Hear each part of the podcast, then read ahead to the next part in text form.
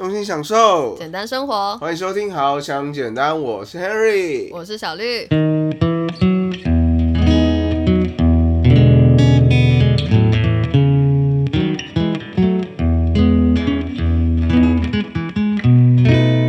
那个时候海龟它就是大概离我们一个手掌的距离这么近，对，就是这么近，我都快吓爆！拜托不要靠近我好不好？对我是害怕伤害到它了，然后也害怕我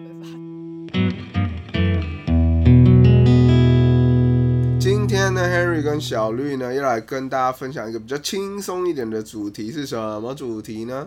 你确定你今天开头的这个口气如此轻浮是可以的吗？当然可以啊！哎、我们去的是一个海岛，我们要跟大家分享一个海岛旅行的部分，当然就是要有活力一点呢、可是我觉得你刚刚那不是活力，那是一种就是不知道为什么感觉油腔滑调的。对呀、就是感觉有那一种就是在海边，然后穿着花衬衫，然后戴墨镜的人会讲的话，是不是？你这样好像这么穿的人就中枪哎、就是应该说在海边，然后穿着花衬衫、戴着墨镜的 Henry。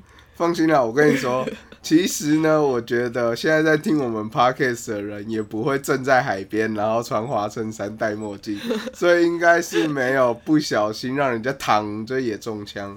OK OK，好了，反正我们今天就是一个比较轻松分享我们出游心得的一个主题啊。对，那我就这次就允许 Henry 以这种怪腔怪调的方式说话吧。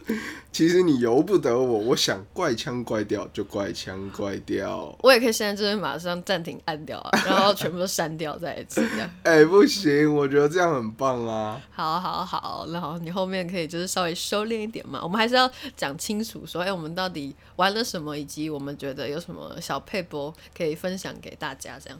好，对，OK，那我们就按照我们的出游的顺序，然后来大概跟大家分享一下，说，哎、这一趟我们去小琉球，对，大家看了标题就知道说，应该是跟小琉球有关吧？大家有这个 sense 吗？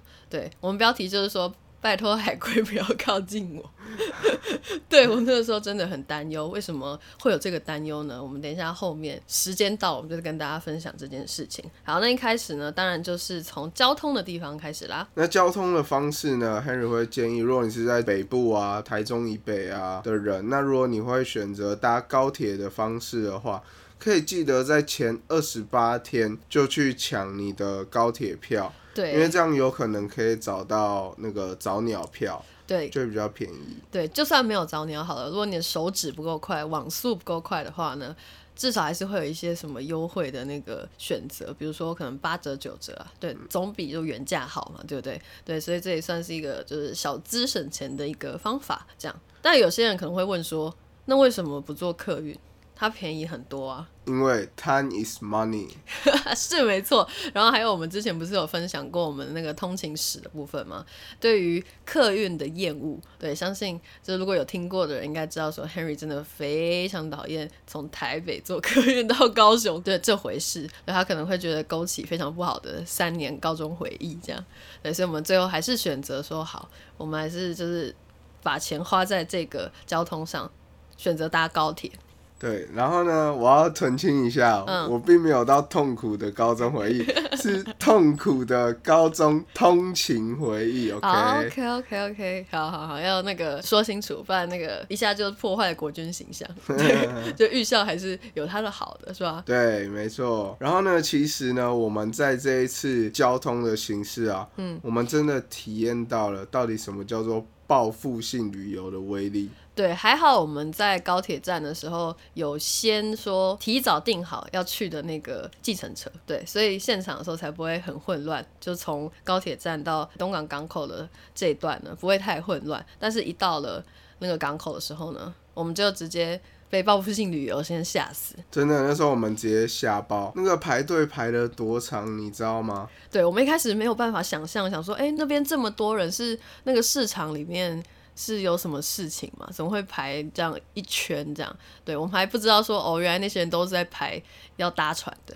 对，然后最后我们才知道说啊，我们买到票了嘛，对，然后那个票啊，就是他叫我们走去那个队尾，就是排队的那个尾巴，然后我们就走走走走走走了半天，尾巴在哪？然后绕一圈绕一圈，才发现哦，原来那个绕了好几圈的排队人潮是我们即将要排的队。对，没错。而且不知道有没有听众朋友是有去过那个东港的那个码头，嗯，它旁边呢有一个那一种算是海鲜市场吧，里面有很多待客料理啊，海鲜餐厅卖一些小吃名产。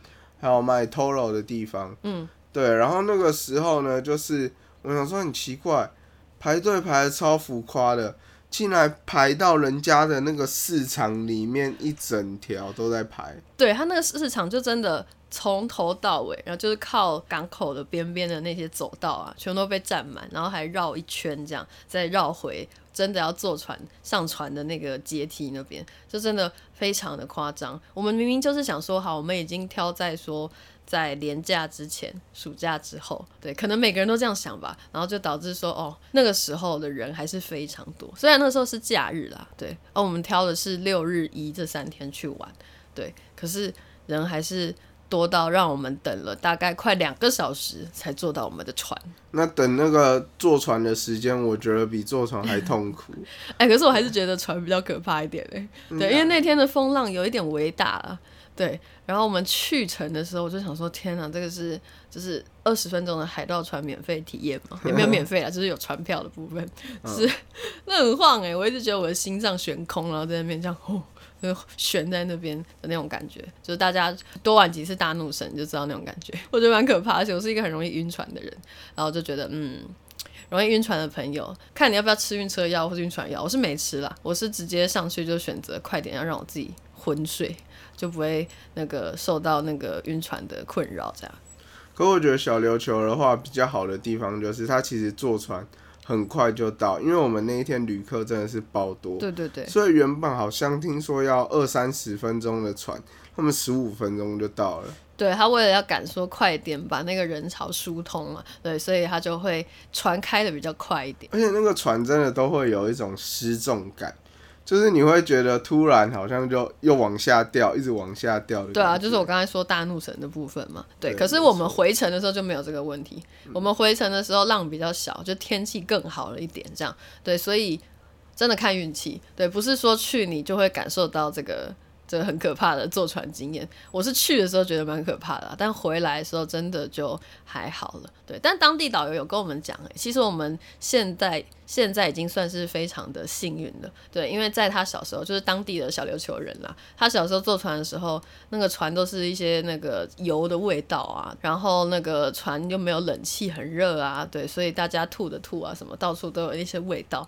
现在已经就是冷气很凉，然后开船速度又很快，对。各种已经都已经升级了，所以我们已经算是非常的幸运了。然后呢，跟大家分享完这交通方式呢，Henry 就要讲 Henry 自己定的这个行程，Henry 非常的满意。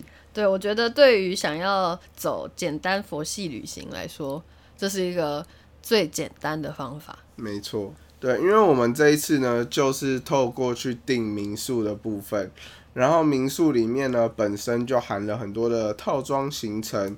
包括夜间导览、潮间带导览、浮潜，然后也有付两天的早餐，然后有一天晚上有一个烤肉，然后还有付机车跟船票。对，真的就是包好包满，真的应该会碰到的事情啊，它几乎都包了，除非你是有其他额外的，可能水上活动啊，可能水上活动你自己会想玩，你再自己去报名就好了。对，而且呢，我觉得它民宿很棒的地方是。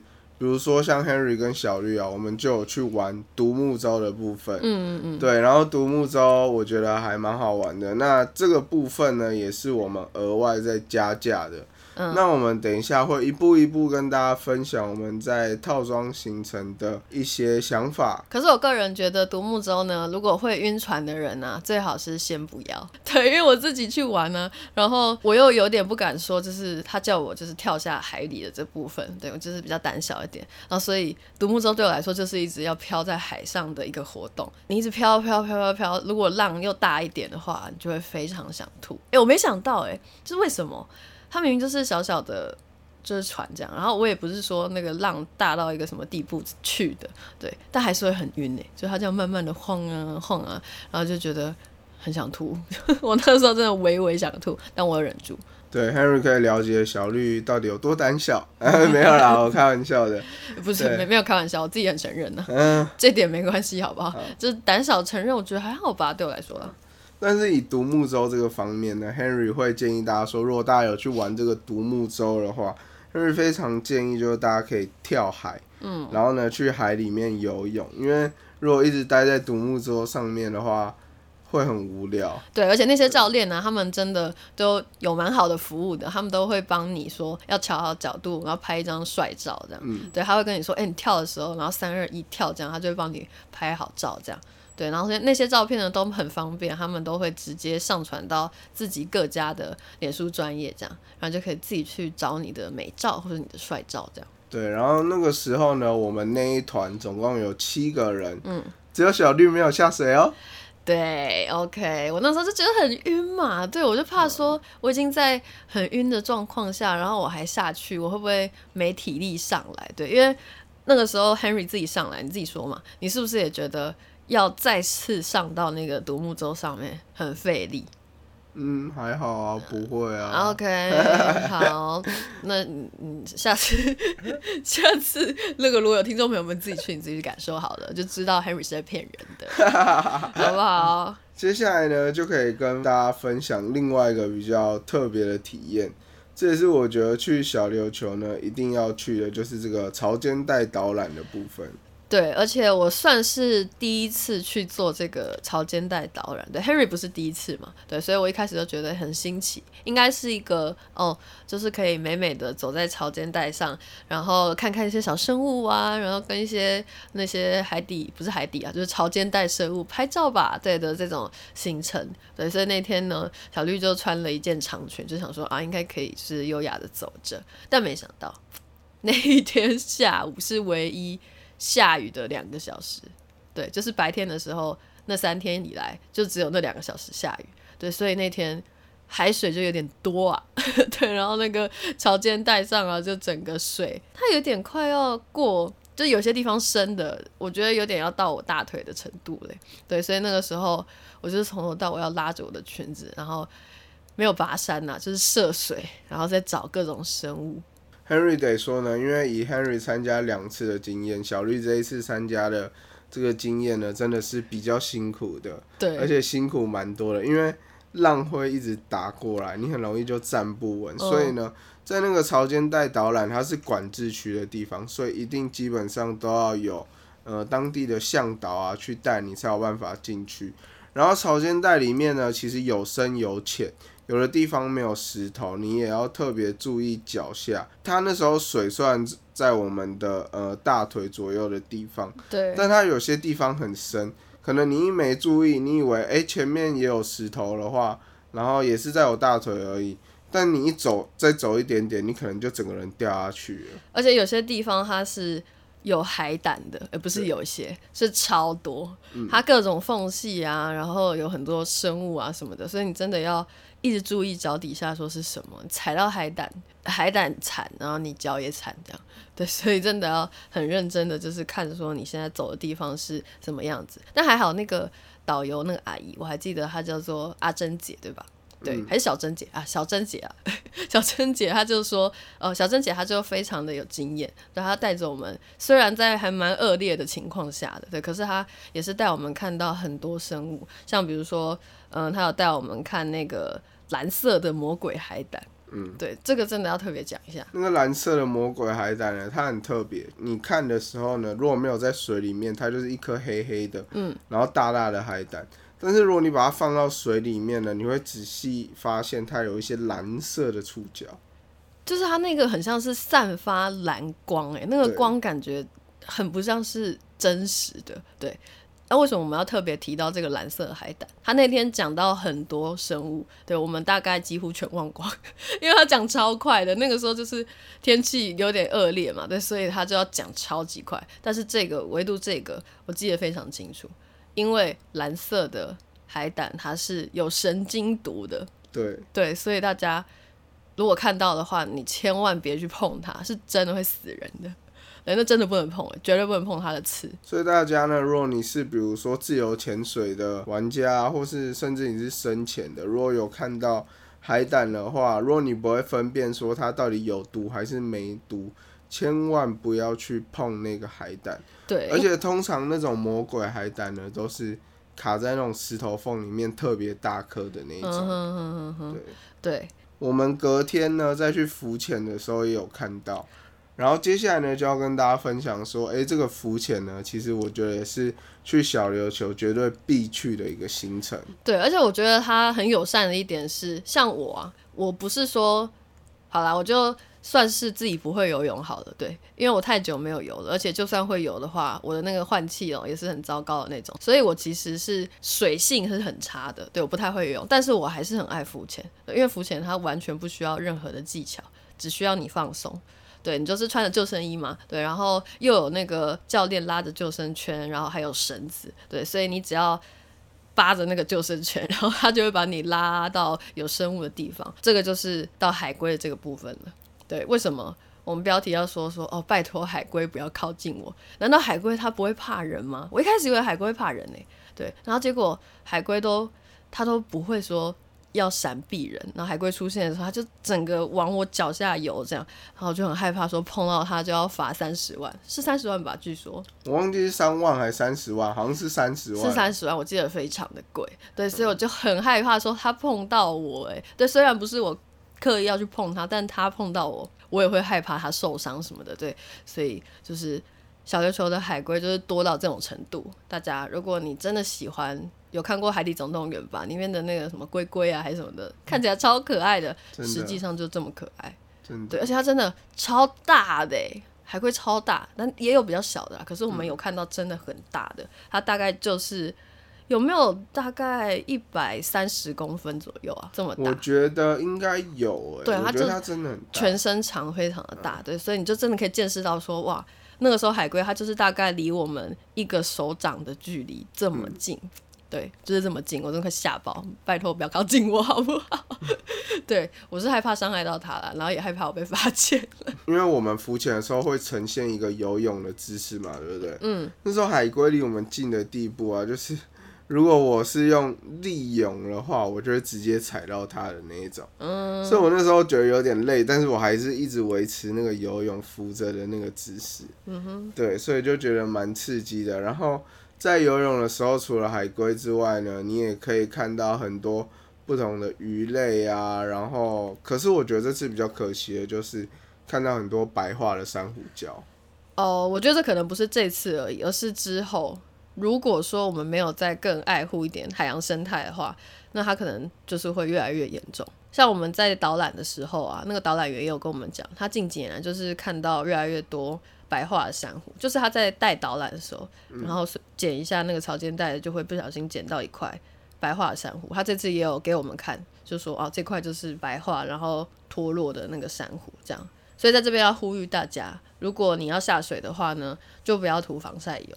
对对，因为他有说啊，那个防晒油就是它会让生物就是闷住，就会活不下去。反正它就是化学物质嘛，对。所以对于海里面的生物来说，你可能觉得啊，我就一个人涂，那对于一整个大海到底有什么影响？但其实它就是整个循环下去，是对于一整个海洋的那个生态是会有影响的。所以什么珊瑚白化，然后可能鱼群的数量变少啊，然后搞不好你之后海胆数量也会下降啊，等等的，它都是环环相扣有影响的。其实，如果大家都这样想的话，那真的很多人都会吐。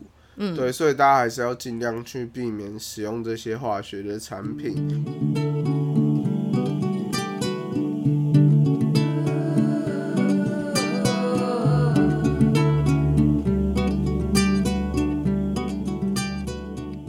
讲完刚刚我们那个浮潜的部分呢，接下来呢，想要跟大家。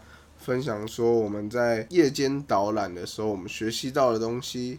对，我觉得很可惜诶，那个时候我们第一天，因为我们是第一天去夜间导览嘛，对，然后晚上啊，我本来一直很期待说好，你可以看到很多星星这样，对，因为我一直很期待说外岛是不是就是可以看到很多星星。我之前去绿岛的经验就是，它那个星星是我这辈子真的不是夸张，我这辈子看过。最多星星的一个夜晚，然后那个天空它是可以看到就是银河的那种这么多的数量，然后星星满天的那种程度，对，然后我就觉得很怀念这样。但是这一次呢，去刚好是有雾，对，那天晚上水汽有点重了，对，所以我们从天文导览就变成了文化导览了。对，那文化导览的部分呢，它就是在讲一些小琉球王传记，大概居民啊都会做什么样的事情，跟带我们去看那个魔鬼花。对我还是觉得这个很酷，那因为我没有看过魔鬼花。我之前呢其实就有看过，那魔鬼花呢，它就是它是只有晚上会开花，所以才会称作叫做魔鬼花。对，然后呢，它其实呢就是那个导游啊，可能有去过都会知道说。他会用那种镭射笔，然后它有红、蓝、绿三个颜色嘛。对。然后他就会用那个镭射笔去打光，然后让那个魔鬼花就看起来更漂亮。对，看起来真的超像《阿凡达》里面的植物的。对。对，它就营造那个效果啦。但本身如果没有那个镭射光的话呢，它花就很漂亮了。对，而且它是在晚上。开一个晚上之后呢，它就会凋谢的，对，所以人们呢才会称呼它叫做魔鬼花。对，然后接下来呢，就是要跟大家分享一下，说我们在小琉球上面有去的一些景点。嗯，对，那包括我们有去花瓶岩，然后去美人洞，然后乌鬼洞，对，这些地方。对，这些就是。算是上面很经典的一些景点啊，如果去查过的人就知道，这些一定是必去的，因为小琉球真的非常的小，对，所以这些景点呢，你就是大概一个一个踩过之后呢，诶，你那个行程就差不多可以结束了。对，Harry 可以分享一下小琉球到底有多小？小琉球有多小？大概就是一个时速三十公里，只需要三十分钟就能环岛的一个路程。对，所以我们那几天呢，因为要去很多地方嘛。然后你也不用说啊，特别排那个路要多顺这样，因为你骑快一点的话，你从最南端到最北端就一下到那个景点也不用多久这样。对，所以我们也不知道环了几次，就是或是我们从中间穿越不知道穿了几次这样，真的非常容易可以达成一个，如果你想要轻松一点的佛系旅行的话呢，我觉得小琉球是一个很棒的选择。对。然后接下来呢，我想要讲一下，我们刚才有分享到，就小琉球上面有很多的景点嘛。那小绿，我想先问你说，你最喜欢哪一个景点？我觉得，如果说你想要去过无脑的看海的日子的话，对，那我们刚才提到的一个地方叫做乌鬼洞，对，那个地方呢，就真的非常的棒。对，但我觉得很可惜，是我们那个时候刚好去的时候，它的那个园区啊，到六点就关，那我们五点才去。对，然后我们还找了一下，说，哎，到底那个入口在哪什么的，所以又花掉了可能十分钟之类的吧。对，然后才发现说，哦，原来乌鬼洞那个地方，它是可以沿着海岸，对，然后有那个步道，然后你走走就可以一直沿着海岸看到那个算是珊瑚礁沿岸的海景，对你就会觉得哇，真的非常的漂亮。有点像媲美说那种断崖的感觉，但它因为是珊瑚礁沿岸嘛，对，所以它不是说有那种非常高，但是已经够高了，还是很高了的那种海景，对，所以我觉得那边是我印象最深刻，而且也最喜欢，觉得最漂亮的一个小琉球的景点。对，然后那时候呢，你喜欢的跟我一样，嗯，我最喜欢的也是乌鬼洞，对，因为那边不要学我了，不要学你啊，我就不能。喜欢的刚好跟你一样哦。好了，我想说要多分享一点其他的嘛，所以你可以再讲一下你第二喜欢的。好啦，那我第二喜欢的呢，其实就是我觉得美人洞也不错，嗯，在那边看海也不错。再来就是还有一个叫做观音群礁的地方，对，就是它有很多的那个。珊瑚礁的那个岩石，嗯，然后它是一整排的群礁，那边拍照也是非常的漂亮。嗯哼哼，它确切叫观音群礁吗？还是叫什么？是吗？我有点不确定，反正是什么群礁？什么群礁就对。对，不是观音群礁，它是有个叫什么观音石的地方吧？嗯，对，然后旁边，对，旁边是有那个群礁，那边也真的非常漂亮，因为它刚好在。群礁的中间有一个地方形成沙滩，对，所以那边是白色，然后旁边群礁的部分是灰黑色的，然后那个从远看，你从山上往下看的话，特别漂亮，对，你可以找到那个秘境，它那个秘境会直接打一个牌子，然后上面说这里是秘境。对，我们那个时候就想说这里是哪里啊？他说他是秘境，哎，那我们就去一下好了。对，是骑车的时候我们刚好经过，不是吗？对，然后我们就去，然后才发现哇，真的是一个小秘境，因为那个地方大概只能容纳就是三个人站在那个地方，然后往下看，非常的漂亮。我们可以在我们的呃之后好像简单的 Instagram 的现实动态再分享一下那张从那个秘境拍下去的照片。对，而且 Henry 还要把那个秘境的照片做成 iPhone 的手机桌布哦。那 Henry 呢也会把它放在呃 Instagram 的那个现实动态上面。所以如果有需要想要跟 Henry 用一样桌布的听众朋友，可能没有，哎，有有一定有，想要跟 Henry 用同样的桌布，就可以直接去下载哦。嗯，怎么下载啊？大家顶多截图吧，对，就就可以直接截图，然后变成你的桌布这样。好啦，我是真的觉得那 Henry 那张做的还蛮美的，我也有那个就是捧场一下，使用一下这样，好不好？嗯，很捧场吧？哎，想的很勉为其难的感觉呢。好啊，好，真的很美啦。我这个人很老实，就是真的美我才用，不美不用。好，今天跟大家分享了很多我们在小琉球的呃一个行程。但大家有没有发现，我们的这个旅游其实非常的佛系？对，我们主要就是跟着套装走，而且那个套装虽然我们讲的好像蛮多的，那只是我们的感悟，这样对，所以会好像听起来蛮多的，可是其实它就是一天最多就是两个行程。对，所以它顶多就占据你大概两三个小时，但一天就没有其他的事情了。对对，所以其他就是属于你想去哪去哪，想睡就睡，想吃就吃的佛系的部分。真的，我觉得这样的旅程超棒的。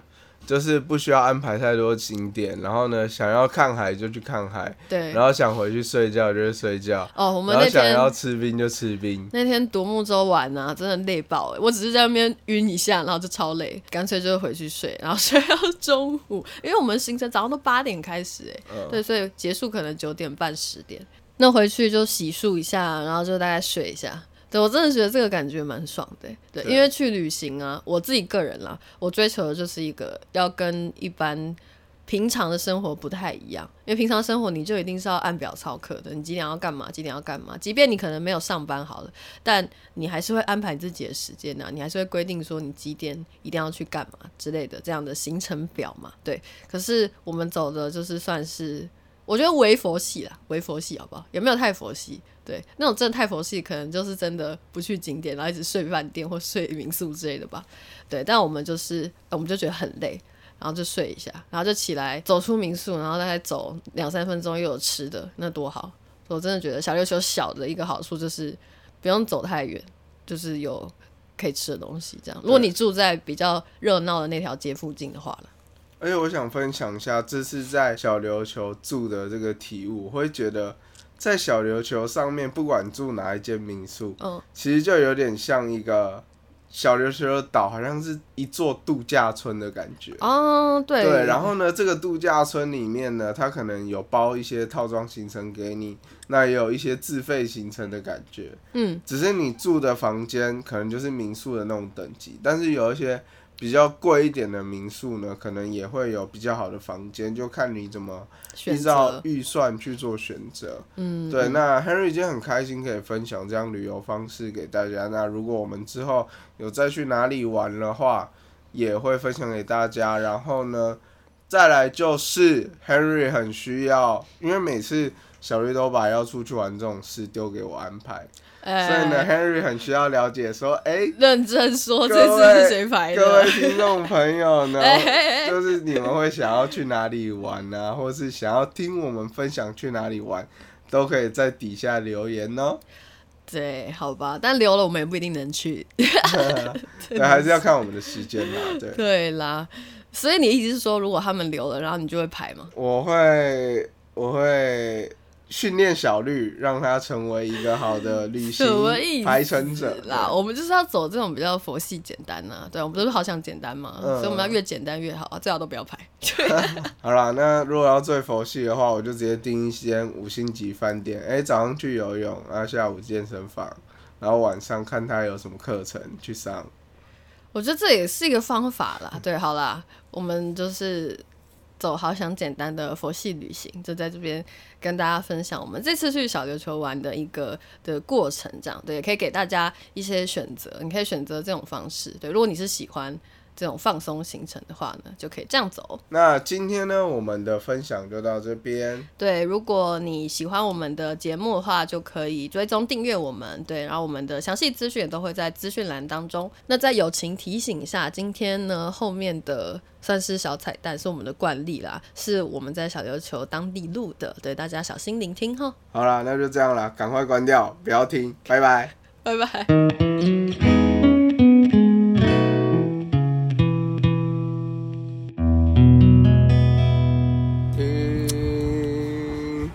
海哭的声音，就好像富士汉的手机正在流泪收听。